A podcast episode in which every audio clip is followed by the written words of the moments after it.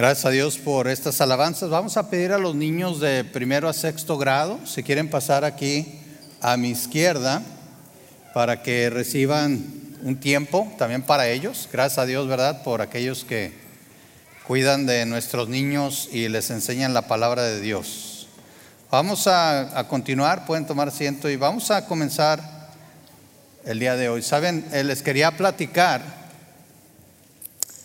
Ah, no sé cuántos han tenido una de esas noches largas, una noche larga, de esas que uno ya quisiera que, terminara. ¿Algunos han tenido una noche así? A ver, pueden levantar su mano. Muy bien. Bien, la primera vez que yo experimenté una de esas noches largas que le llamamos, fue la primera vez que fui a un campamento ahí en México ¿verdad? Eh, no hay lugares, o en mi tiempo no había lugares como los que hay aquí, que hay cabañas con camas y todo. Entonces un campamento en México significaba que íbamos a llegar a poner lonas, a veces eran lonas, no eran ni siquiera tiendas de campaña de normales, ¿verdad? Eran lonas. Y ya sabe cómo es en México. Si, si fuera una tienda como esa que está ahí, que es para 10 personas, ¿cuántos metemos? 20 o los que quepan, ¿verdad? A veces queda uno con la cabeza de fuera, pero ahí estabas, ¿verdad? Entonces, la primera vez que fue un campamento, pusieron una tienda así como esa, más o menos, le digo que eran más bien como lonas allá amarradas como se podía. Y yo no tenía experiencia en acampar y, yo no sabía nada de, estar fuera. Entonces yo eché, agarré mi maletita, me acuerdo, tendría yo unos 13 años tal vez, eh, o menos, no sé. Entonces agarré una maletita y le empecé a echar lo que yo pensaba, ¿verdad? Pues cepillo de dientes, este, y esto, una, playera. Claro, no piensa en la diversión más que en otra cosa, ¿no? Entonces eché de todo, una toalla, hasta eso llevé toalla, para que vean que sí tenía la intención de bañarme, a pesar de que era adolescente, ¿verdad? Por lo menos para pantallar, ¿verdad? De que tenía la intención. Y llega la noche, hicieron una fogata y todo bien padre, ¿verdad? Entonces ya estás ahí bien emocionado, tu primer campamento. Y, a mí se me fue el tiempo. Cuando acordé, estaba ahí en la fogata platicando y cuando volteé ya todos los que, los que estaban en mi tienda ya no estaban, ya no estaban ahí, ya se habían ido a dormir. Entonces llego yo y ya se imaginan, o sea, no había ni dónde pisar. Pero eso no era lo peor. Lo peor es que ya estaban todos hechos bolitas, así como tamales, todos juntos, ¿verdad? Y llego yo y digo, ¿y dónde me voy a acostar, verdad? Y empiezo a ver, el único lugar que había era un lugarcito que quedaba, un huequito que quedaba pegado precisamente a la pared de la tienda. Y usted sabe lo que pasa cuando hay mucha gente, afuera estaba un frío que yo no había sentido porque estaba en la fogata. Cuando me despegué, iba yo todo así temblando, ¿verdad? Llego y me dicen, uno que se despierta y voltea y me ve, ¿y tu cobija? ¿Mi qué? ¿Tu cobija? Dije, ¿y esa quién me la da? No, no, tú la debiste haber traído de tu casa. Dije, no traje cobija. Dije, ¿y ahora? Pues uno se cree Superman en eso, ¿verdad? Entonces agarré mi toalla y la tendí en el suelo porque tampoco tenía en qué acostarme. Entonces, ahora con el frío afuera y no sé cuánta gente adentro, ¿cómo se imagina que olía ahí adentro, verdad? Y luego todo sudado, la tienda estaba sudando así. Y yo pegado ahí a la tienda empecé a temblar. Y estaba temblando y decía, Ay, ¿qué, ¿qué, hago, verdad? Y luego me volteaba y uno de penoso, de adolescente, pues no me quería pegar a la bolita, ¿verdad? No iban a pensar mal de mí o algo, ¿verdad? Entonces estaba yo tiemble y tiemble. Y luego que la toalla ya no sabía si me la dejaba abajo o me la subía.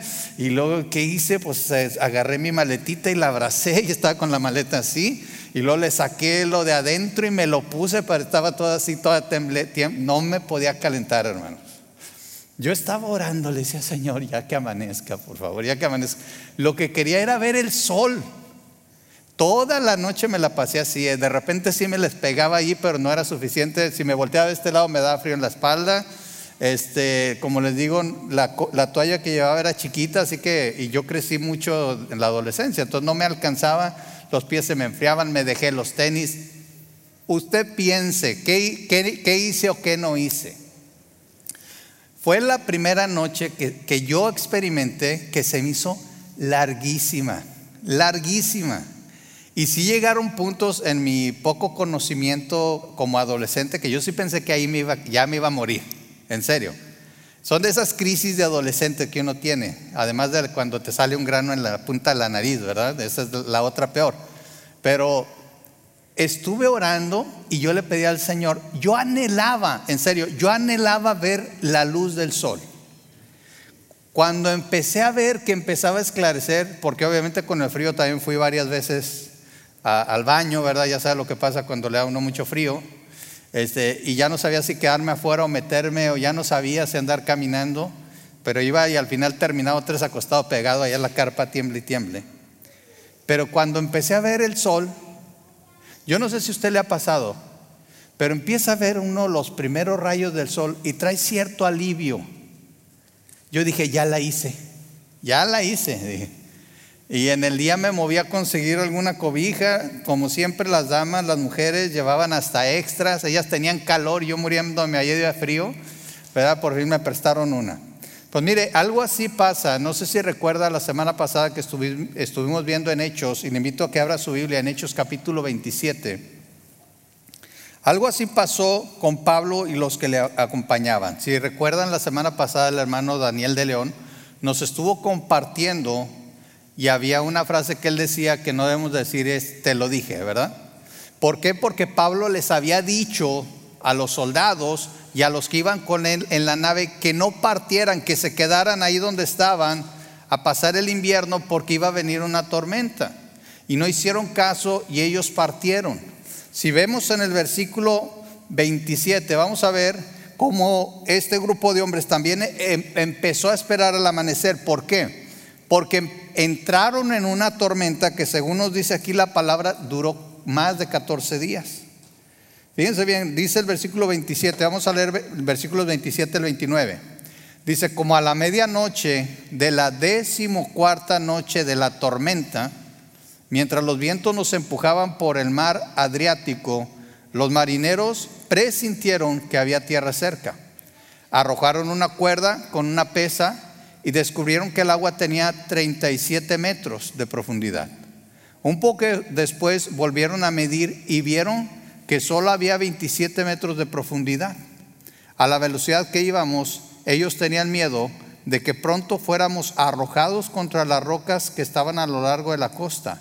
Así que echaron cuatro anclas desde la parte trasera del barco y rezaron, ¿qué dice aquí?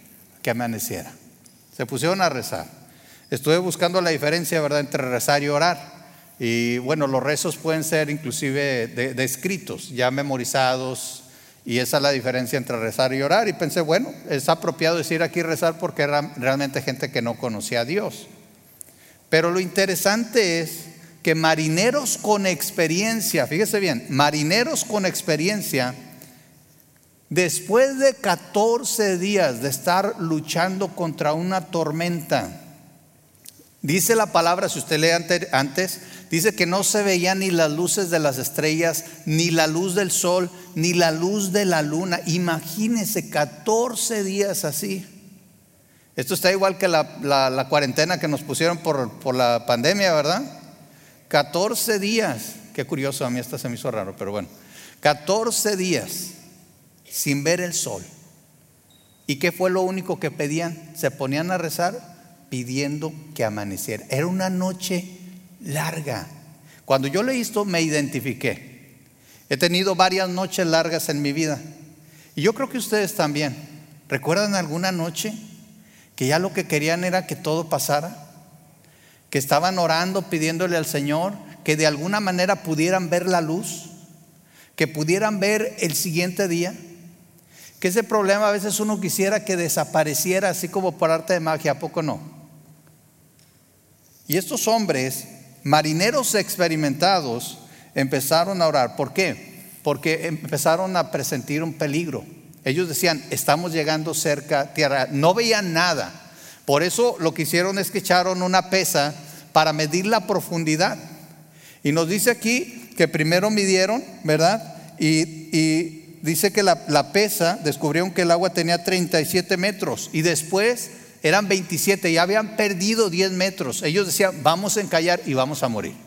A la velocidad que vamos, nos vamos a estrellar y vamos a quedar aquí hechos papilla. ¿Sí? ¿Has sentido en algunas ocasiones en tu vida que las circunstancias te están aplastando? Que si la situación no para, te va a destruir. Una vez en, mi juventud también enfermé y enfermé grave. Y en serio que tenía un dolor tan fuerte, le platico a mi esposa, tenía un dolor tan fuerte en mi cuerpo que el dolor no me dejaba dormir. Pero en serio que llegué al punto que yo le dije al Señor, ya Señor, si quieres ya, ya llévame. El dolor fue tan, tan fuerte, yo ya quería que todo terminara. Bueno, el dolor me venció y me quedé dormido. Bueno, no sé si me dormí o me desmayé, es la verdad. Y de repente empiezo a ganar conciencia, abro un ojito y digo, ¿ya estoy en el cielo o todavía no, verdad? Porque a veces Dios puede hacer que las cosas desaparezcan, si Él quiere. Estas son las buenas noticias. Dios puede hacer que el sol salga, que el problema desaparezca, que el dolor desaparezca, que la situación desaparezca. Él puede, pero no muchas veces lo va a hacer. Si se fijan, estos hombres estaban ahí, estaban orando. Estos hombres ya estaban cansados después de luchar 14 días contra esta tormenta que no los dejaba ver ni el sol de, día, ni la luna de noche, ni las estrellas. Ellos no habían visto el sol y se ponen a orar o a rezar, dice aquí. Ver la luz del sol asomarse después de una larga noche muchas veces trae alivio a nuestras almas.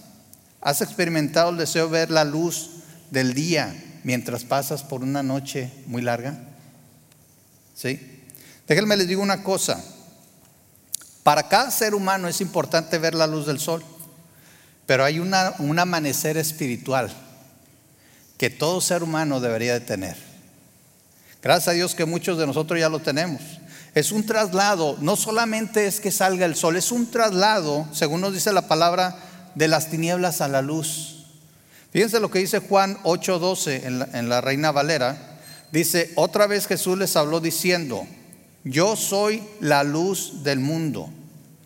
El que me sigue, oiga bien, no andará en tinieblas, sino que tendrá la luz de la vida. ¿Cuántos de nosotros ya tenemos esa luz de la vida? Sabes, esa luz te asegura que en las noches más oscuras, en las tormentas más fuertes, Dios está contigo.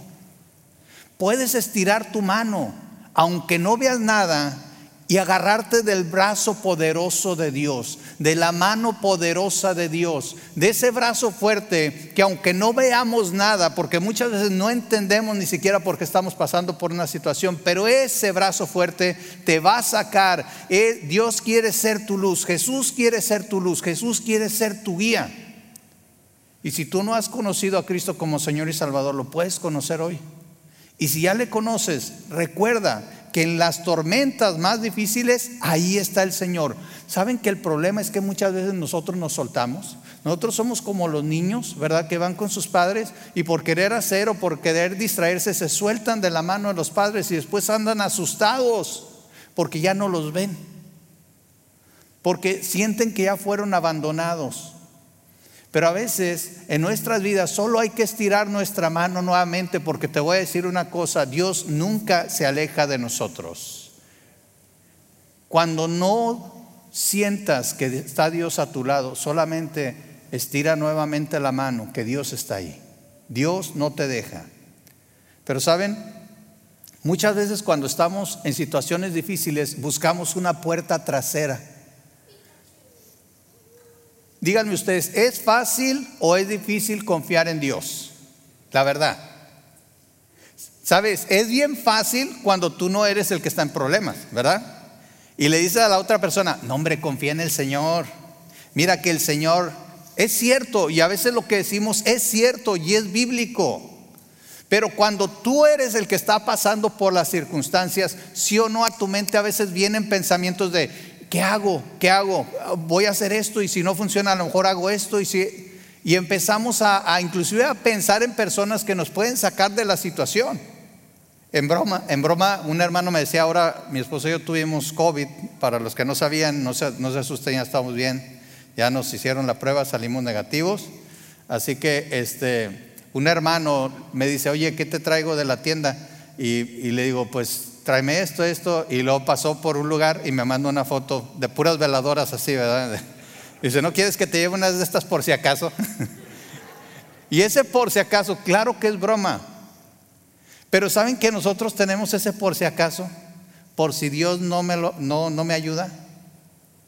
Eso está mal, hermanos. Eso es falta de fe. Cuando digas que confías en Dios, nunca tengas un por si acaso.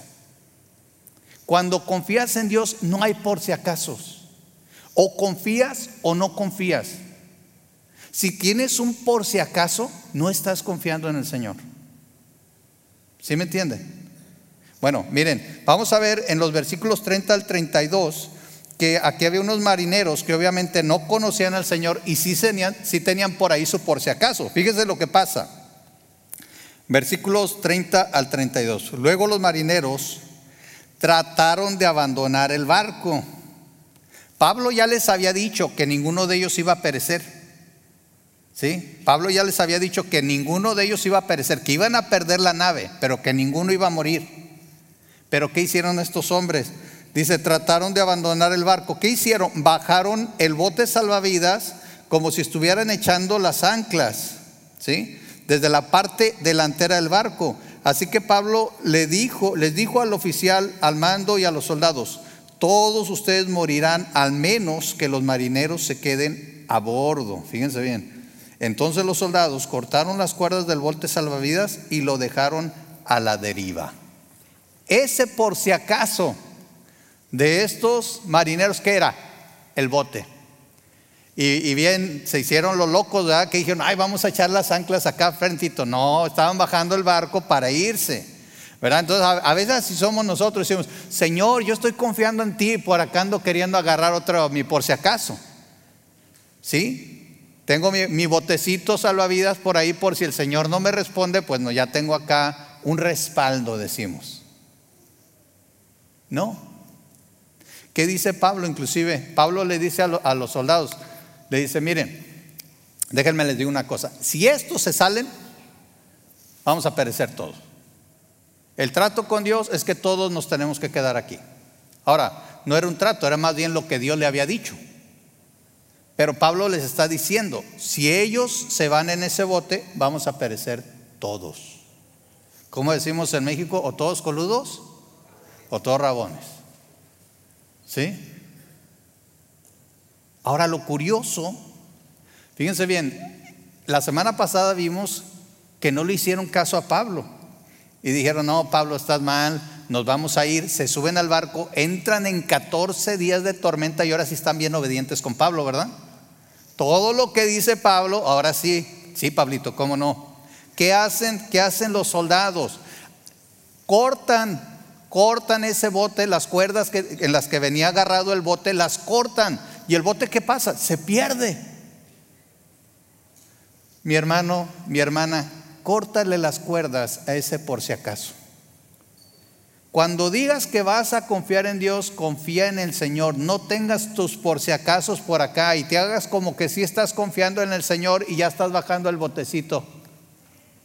No, córtale las cuerdas.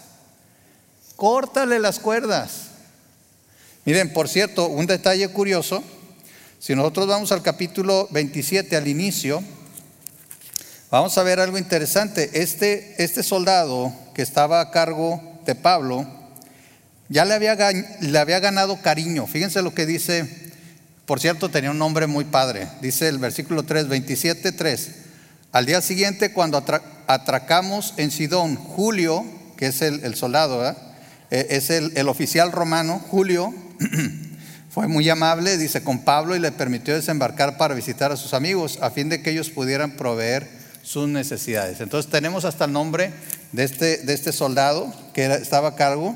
Dice en el versículo en el versículo 1 que era un oficial romano, romano llamado Julio. Aquí él ya le había agarrado cariño a Pablo.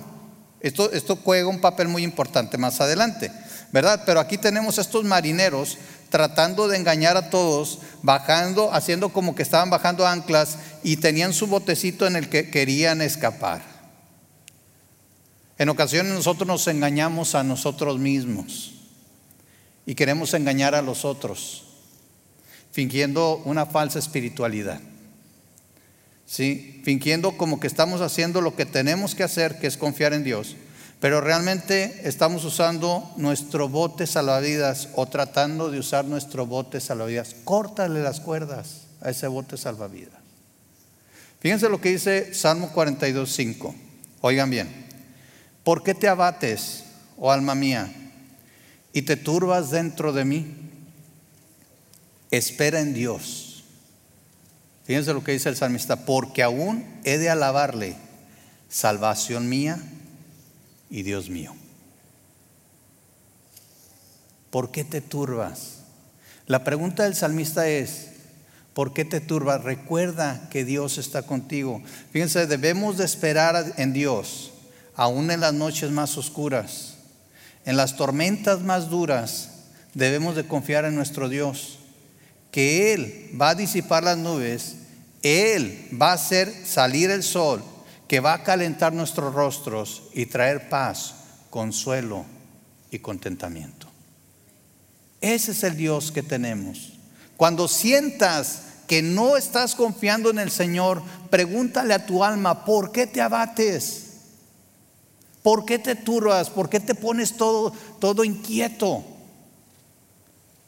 Espera en Dios, espera en Dios. Y miren, yo soy una persona que le puedo asegurar que esperar en Dios es difícil. Yo soy muy impaciente, me gustan las cosas rápido, me muevo, me gusta hacer las cosas. Y lo más difícil para mí es esperar en el Señor. Pero todo lo tenemos que hacer. ¿Sí? ¿Saben una de las cosas que pasa cuando uno está muy preocupado? ¿A quién se le olvida comer cuando está muy, muy preocupado o muy ocupado? A ver, levante las manos. ¿Sí?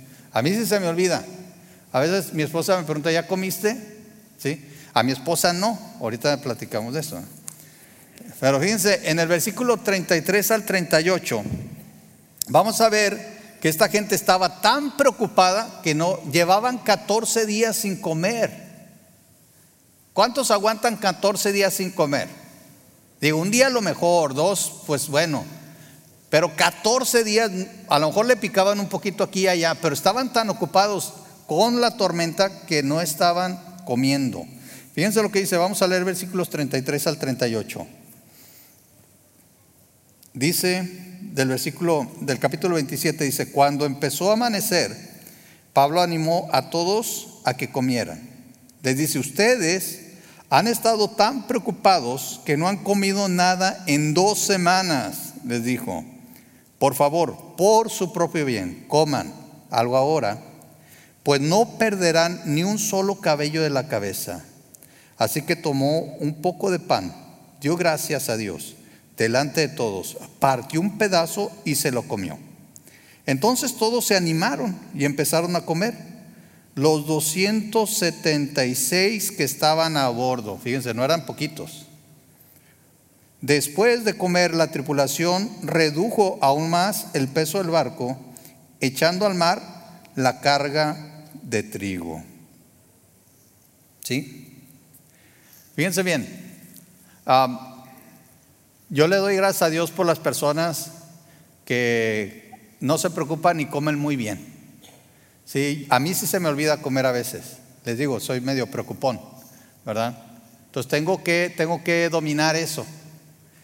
ya sé, me están viendo y dicen, hermano, pues no se ve que se le olvide comer, ¿verdad? Bueno, luego platicamos de eso, ¿sí? Pero miren, mi esposa es bien buena, ella no se le quita el hambre. De hecho, yo le he dicho a ella que el día que me diga que no tiene hambre, de hecho, las pocas veces que me ha dicho no tengo hambre, digo, está enferma, ya la perdí, ya enviudé, ¿verdad? Porque gracias a Dios, ella come muy bien, está enferma, esté en cualquier circunstancia. Y a veces eso me anima a mí. Cuando hemos estado en situaciones difíciles, yo la veo comer y pienso, bueno, ¿y cómo puede comer? Y ahí es donde yo me doy cuenta que más bien el que está mal soy yo. Porque no como, ¿por qué? Porque estoy preocupado. Está mal. Esas son señales de falta de fe. Cualquier cosa que te mueva, que, que te distraiga de tu paz con el Señor, está mal. Y estos hombres, aquí Pablo, el creyente siempre debe ser el ejemplo. ¿Recuerdan eso? Tú eres el ejemplo. Cuando estés en una situación difícil, tú eres el ejemplo que la gente, sea que conozca a Dios o no, tiene que seguir. Y Pablo lo que dice, miren, ustedes no han comido, han estado tan preocupados que no han comido en dos semanas, 14 días. Y Pablo qué hace? Agarra el pan como para decir, ya no hay de qué preocuparse. Agarra el pan, lo parte y come. Eso animó a los otros. El ejemplo en la tormenta eres tú. Otra vez, el ejemplo en la tormenta, en medio de la tormenta, eres tú. No importa cuánto dure. Si la gente sabe que eres hijo de Dios, hija de Dios, te va a mirar, va a ver a ver qué haces tú. Y tú no eres de los que deben de tratar de escapar en un bote salvavidas. Ya te dije, corta esos por si acaso. Tú no eres de los que van a dejarse consumir por la preocupación. Ahora, no estoy diciendo que sea fácil. Estoy diciendo que eso es como, como hijos de Dios, es lo que tenemos que aprender a hacer. Tenemos que crecer espiritualmente en esto. ¿Sí? Él, Pablo tomó el pan y empezó a comer. Curiosamente, fíjense bien, Jesús también se presenta como el pan de vida. En Juan 6:35 dice, Jesús les dijo, yo soy el pan de vida. El que a mí viene nunca tendrá hambre, y el que en mí cree no tendrá sed jamás.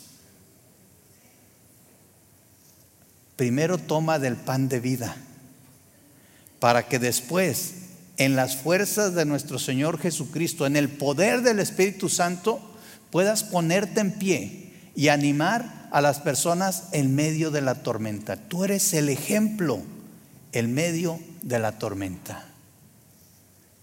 Bueno, en, nuestro caso no agarraríamos un pedazo de pan. Yo estaba pensando, no le puso ni jamoncito ni nada. Mínimo un taco, ¿no? Una quesadilla. A lo mejor se antoja más. Pero bueno, ya lo que quieran ustedes. Ahora, vamos a ver que estas personas, después del ejemplo, dice aquí que pues agarraron ánimo, ya se comieron su pedacito de pan y empezaron a aligerar más la carga de la nave, ¿verdad? Para que no, no, no perecieran. Ahora, ya había dicho Dios que la nave iba a perecer. ¿sí? Pero el hombre todavía sigue a veces intentando salvar la situación. Vamos a ver lo que pasa al final en los versículos 39 al 44. ¿sí? Y aquí es donde el hecho de que Julio, y no me refiero a mí o al pastor Julio Guarneri, me refiero al soldado romano, le haya ganado cariño a Pablo. ¿Se acuerdan que les dije? Fíjense bien, dice aquí, cuando amaneció, estoy en el versículo 39, cuando amaneció no, reconocieron la costa, pero vieron una bahía con una playa y se preguntaban si podrían llegar a la costa haciendo encallar el barco. Entonces cortaron las, anclas y las dejaron en el mar. Luego soltaron los timones, izaron las velas de proa y se dirigieron a la costa. Pero chocaron contra un banco de arena y el barco encalló demasiado rápido. Como decimos, nada más faltaba que viniera un perro y los mordiera. Pero bueno, eh, dice aquí que el barco encalló, la prueba del barco se clavó en la arena, mientras que la popa fue golpeada repetidas veces por la fuerza de las olas y comenzó a hacerse pedazos. Acuérdense, Dios había dicho que esa nave no la iba a hacer. Y aquí está, cómo pasa todo. Dice, los soldados querían matar a los prisioneros para asegurarse de que no nadaran hasta la costa y escaparan. Pero el oficial al mando, Julio, quería salvar a Pablo Así que no los dejó llevar a cabo su plan. Luego les ordenó a todos los que sabían nadar que saltaran por la borda primero y se dirigieran a tierra firme. Los demás se sujetaron a tablas o a restos del barco destruido. Así que todos escaparon, como dice al final, a salvo a la costa. Wow. Me sorprende cómo la palabra de Dios se cumplió al pie de la letra. Él dijo, es, esta nave va a perecer, ustedes van a naufragar, pero ninguno va a morir. Ahora, quiero que entendamos por qué los soldados intentaron matar a estos, a estos hombres. Los intentaron matar porque si ellos perdían a un solo prisionero, ellos, los soldados, tenían que morir. Entonces ellos ven como soldados, luego lo están pensando y dicen, bueno, si estos se nos escapan, nosotros vamos a morir, mejor vamos a matarlos a todos. ¿Y qué hace Julio? Dice, queriendo salvar a Pablo. Fíjate que a veces en medio de la tormenta, Dios, por bendecirte a ti, puede bendecir a otros. Y aquí, porque Dios quiso preservar la vida de Pablo, preserva la vida también de todos los que estaban con él. Ahora, Dios, sabiendo todo esto, él ya lo había dicho, ninguno va a morir. Pablo hasta dice, ni un pelo de su cabeza va a sufrir daño. Y Dios utiliza a un oficial romano, fíjate bien, a un oficial romano, un pagano, lo utiliza para defender la vida de Pablo y en defendiendo la vida de Pablo bendice a todos los demás prisioneros. Y llegan por fin, por fin, llegan a la playa. Ahora, no había dejado de llover, quiero que entendamos esto, no había dejado de llover, pero ya habían llegado a donde Dios quería que estuvieran. ¿Sabes? La manera en que Dios nos saca de una tormenta a veces no es lo que nosotros pensamos. Y a veces lo que Dios va a lograr con esa tormenta no es tampoco lo, que nosotros quisiéramos o pensáramos, pero siempre va a ser algo bueno. Y en medio de la tormenta Dios te puede usar a ti para bendecir a otros, te des cuenta o no. Lucas es el, es el, que escribe, no sé cómo conoció las intenciones de este soldado, a lo mejor después platicó con él, porque la Biblia nos dice que Lucas se puso a investigar muchas cosas. A lo mejor se sentó y platicó con el soldado y le dijo, Lucas siendo también gentil, le dijo, oye, ¿por qué no nos mataste? Pusiste en riesgo tu vida.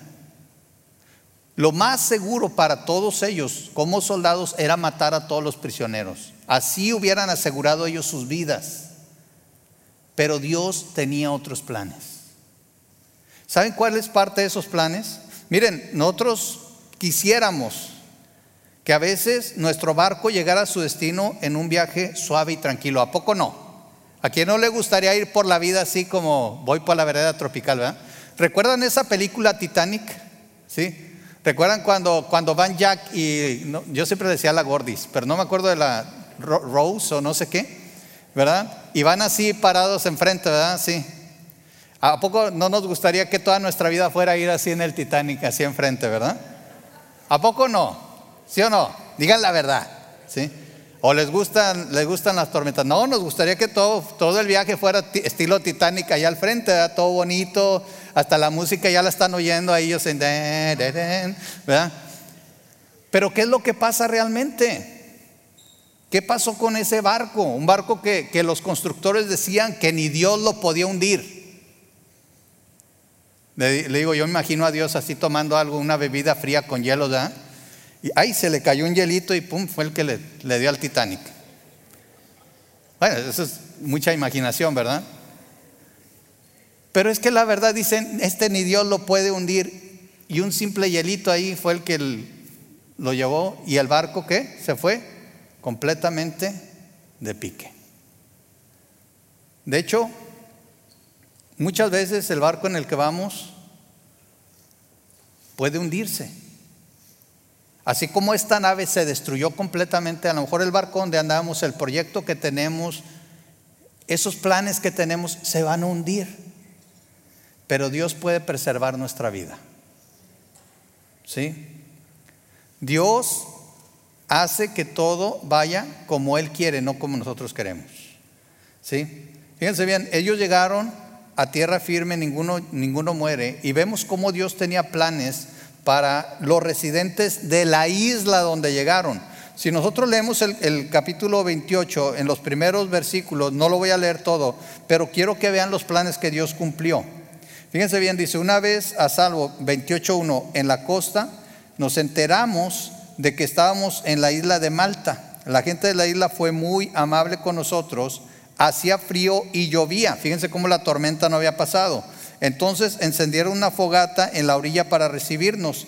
Y nos dice ahí que mientras estaban ahí a Pablo lo mordió una serpiente. ¿Recuerdan esa parte? Y que todos pensaban que se iba a hinchar y se iba a morir. Y Pablo nomás se la sacude y ya. Y hasta pensaron que era un Dios. Pero lo curioso de esto, o mejor dicho, el plan de Dios se cumple cuando Pablo sana a un familiar. Dice aquí que sana al padre del funcionario principal de la isla. Y cuando lo sana Él, muchos vienen a Pablo y son sanados también. Muchos planes de Dios se cumplen a través de las tormentas que pasamos en la vida. Que no se te olvide esto. No nos gusta pasar por las tormentas, como dije, todos quisiéramos que nuestra vida fuera un Titanic, ¿verdad? Ir así. Que el viento nos moviera la cabellera, ese abundante que tenemos. Pero a veces el plan de Dios no es ese. Y a través de las tormentas Dios te va a bendecir a ti y va a bendecir a otros. Amén. Y sabes, yo estoy seguro que ya lo has experimentado. Pero lo curioso es que tenemos una, una memoria muy de, de, corto plazo, ¿verdad? Todo se nos olvida. Y entramos a otra tormenta y otra vez empezamos a sufrir. Pero recuerda, los planes de Dios siempre son mejores que tus planes. Fíjense bien, voy a leer estas preguntas de reflexión que quisiera que meditaras, que meditáramos. Pregunto, ¿cómo podemos mantener la calma en la tormenta más dura? ¿Cómo? Ya sabemos. Afiánzate en el Señor. ¿Cómo te sientes cuando pasas por un tiempo oscuro y tormentoso? ¿Se te quita el hambre? ¿No puedes dormir? A lo mejor es falta de fe. ¿Has experimentado alguna vez que Dios use a uno de sus siervos para alentarte y hasta instruirte en qué hacer en esos tiempos? ¿Y sabes qué? A veces experimentamos que Dios use a no creyentes, así como usó a Julio, para ayudarnos. Y finalmente, ¿estás dispuesto a poner tu mirada en Dios, aún en medio de la oscuridad? Como dije, a veces es difícil, porque si está oscuro no podemos ver, pero si estiramos nuestras manos vamos a sentir que Él está ahí. Dios está siempre a tu lado. Dios no nos deja. Nunca te dejaré, nunca te abandonaré. Le dijo Dios a su pueblo. Y yo creo que esas son palabras que también resuenan en nuestros corazones por ser hijos de Dios. Afiánzate del Señor. Corta las cuerdas de ese por si acaso que a lo mejor está en tu vida. ¿Sí? Confía en el Señor y recuerda que al final de la tormenta siempre va a haber bendición para ti y para otros. Les invito a que nos pongamos en pie. Vamos a orar y después vamos a entonar este canto. Y espero que el Señor haya hablado a tu vida y que te sirva todo esto para seguir confiando en el Señor. No sé si ahorita estás pasando por una tormenta, a lo mejor estás comenzando, a lo mejor vas en medio, a lo mejor ya terminaste. Pero sabes, lo seguro en nuestra vida es que van a venir más tormentas. Y no lo digo para que te pongas triste, sino para que recuerdes que en esos momentos oscuros el Señor está contigo. Vamos ahora.